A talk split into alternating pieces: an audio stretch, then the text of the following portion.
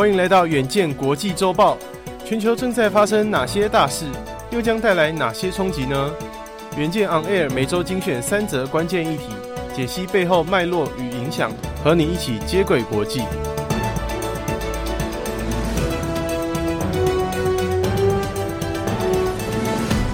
大家好，欢迎收听远见国际周报，我是佑庆。本周国际周报由高正佳整理，共包含三则国际大事，分别是：百度推出萝卜快跑无人计程车服务，目前已经在重庆和武汉获得了营运许可。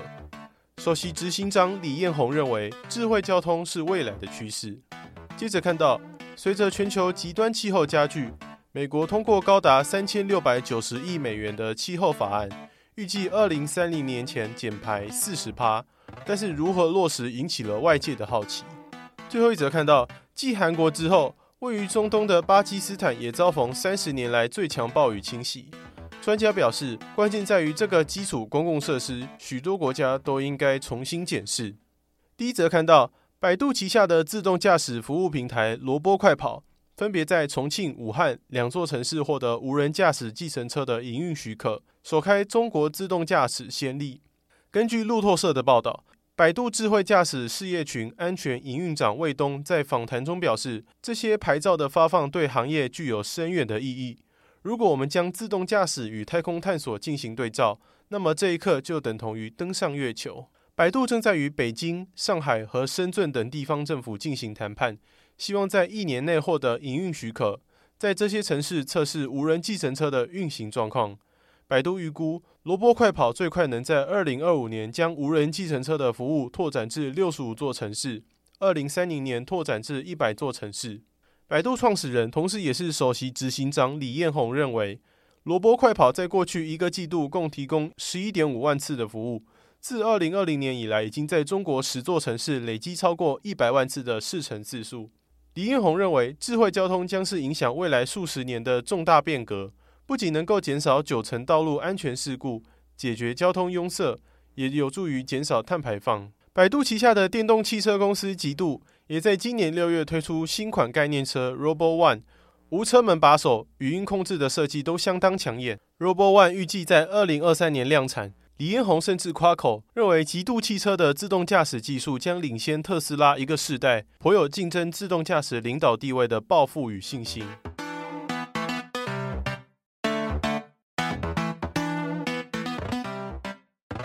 接着第二则来看到，美国其中选举将近，拜登政府的施政满意度却持续探底，恐怕无助于民主党的选情。但本周终于迎来转机，美国参议院以五十比五十一的票数通过了降低通膨法案。光是在气候发展领域，政府就挹注高达三千六百九十亿美元的投资预算，成为美国史上最高额的气候法案。美国家庭未来购买电动车将享有七千五百美元的税收抵免，政府也将投资超过六百亿美元在洁净能源的生产，包括太阳能板、风力涡轮机、电动车等绿能科技。并挹注两百亿美元来推动农业减排。另外，政府也将引入碳捕捉、氢能等新兴科技，增进美国能源转换的效率。拜登曾承诺以二零零五年的碳排量为基准，要在二零三零年前将美国碳排量减少五十趴。根据能源分析公司估计，新的气候法案将在二零三零年减少美国近四十趴的碳排量。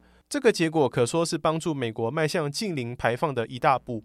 气候法案的通过也有助于民主党选情。由于拜登政府通膨危机上错判情势，导致民主党在其中选举死守参众两院的任务更加艰困。降低通膨法案不仅弥补了拜登政府的施政缺失，也成为民主党选情翻盘的救命单。尽管共和党对该项法案提出异议，认为法案无助于减缓逐渐升高的通膨压力，但根据路透社和市场研究公司易普所的联合调查显示，美国国内有近半数的民众支持该法案，民主党内拥有六十九趴的支持率，共和党也有三十四趴表态支持。参议院民主党领袖舒默表示，降低通膨法案是美国史上最大胆的气候法案，认为该法案将为美国开启可负担洁净能源的新时代，也是美国扭转能源局势的关键。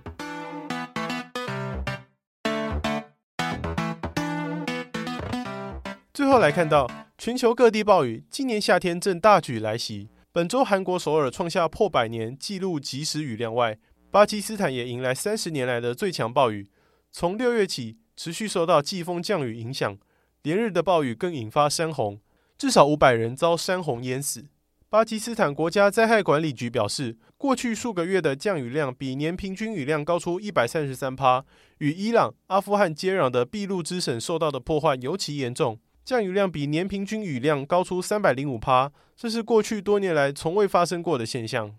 到目前为止，巴基斯坦有将近五万栋的房屋毁损，或遭洪水夷为平地。光是在俾路支省就有超过一万八千栋房屋损毁，洪水淹没村庄后，有数百人被困在俾路支省的拉斯贝拉区。巴基斯坦救难队在军方的支援下，出动船只和直升机撤离了围困民众。根据非政府组织看守德国发表的二零二一年全球气候风险指数显示，巴基斯坦属于最容易受气候变迁影响的脆弱国家之一。而巴基斯坦灾情之所以严峻，部分原因是在于地下水道等排水设施建立不够完善，导致暴雨后灾情加剧。气候专家建议，巴基斯坦未来若要防洪治水，对抗日益严重的天灾，需要积极发展下水道等公共基础设施，以持续因应气候变迁的挑战。